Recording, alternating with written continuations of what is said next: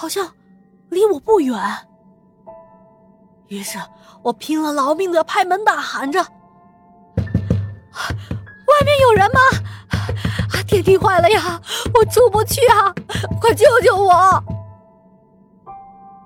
我喊了几声，贴着门仔细的听。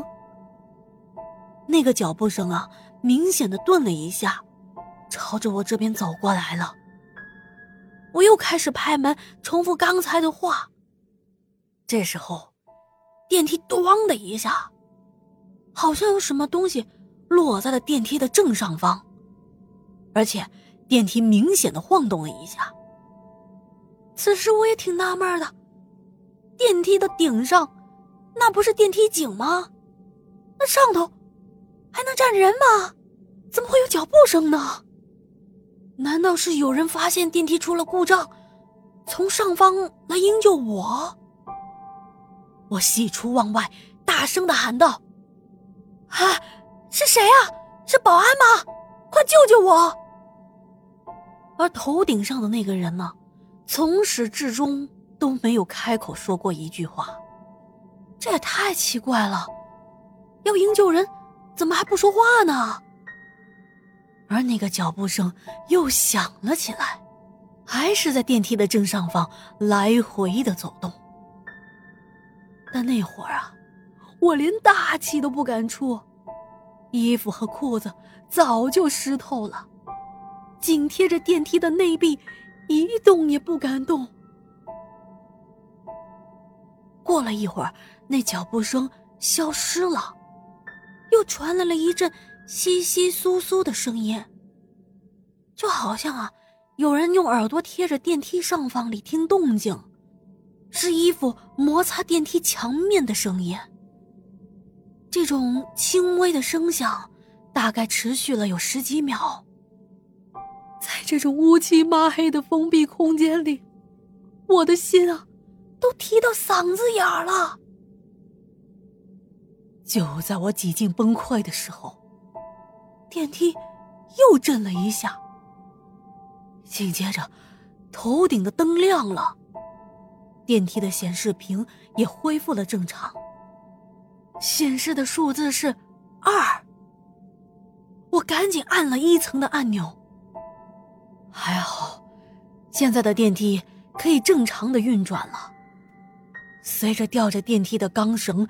发出了刺啦刺啦的声响，下降到了一层，门一打开，我像疯了似的，马上的冲了出去。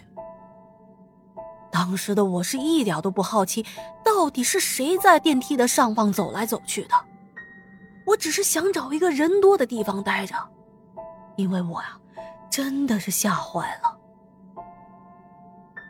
当电梯门一开，我冲出去的时候。差点撞到了人，站住了，稳了稳，一看，哎，原来是一个保安啊。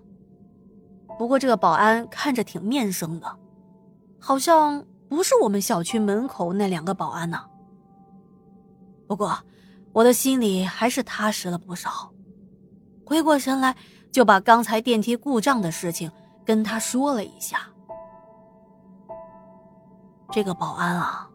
只是呆呆的听我讲话，他盯着我，却一言不发。就在我觉得他特别奇怪的时候，我看到他制服左胸口的数字编号，包括臂章上写着“某某保安”的字样，全是反着的，就像是镜子里的人那样。而且当我看回他的脸的时候，我发现，他还是刚才的那种表情，目光呆滞的盯着我。这时候如果我还不跑，那我就是傻子。我发疯一样朝着小区门口跑去，跑着跑着，就失去了意识。在醒过来的时候，我已经躺在医院里了。原来是门口的大爷半夜上厕所，发现我躺在小区的草坪上，赶紧联系了我的父母，把我送到了医院。在医院的时候，我回忆起楼里的那两张海报，心想，在那栋楼住了这么多年了，不管是在几楼，从来都没有见过那样的海报。嗨，别说海报了，墙上一直都是光秃秃的，连一个小广告、小卡片都从来没有见过。小亮说，去了医院也查不出什么原因。所以就一直在家里吃中药调养。他说啊，他这一回是真的怕了。说他以前玩那些游戏没出事，肯定是因为运气好。但是他现在超级无敌后悔做了那件事情。当时我听到这，我问：“哎，那你手机不是拍到了电梯门口的海报吗？你拿过来让我看一眼啊。”小亮说：“哇，你说起这个呀，我更觉得奇怪了。之后我在手机里翻找了很多次，都没有找到那个视频。我也怀疑，是不是当时太兴奋了，根本就没有按下录制键。说实话。”要不是看到他卧病在床、面容枯槁的样子，我会觉得他是在编故事吧。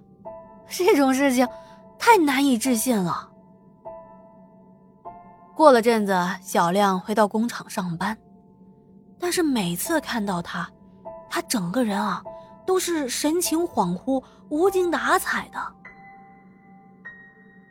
而过了不久，我跳槽到其他的公司。离开了宝鸡市，也就再也没有遇见小亮了，也不知道他现在过得怎么样了。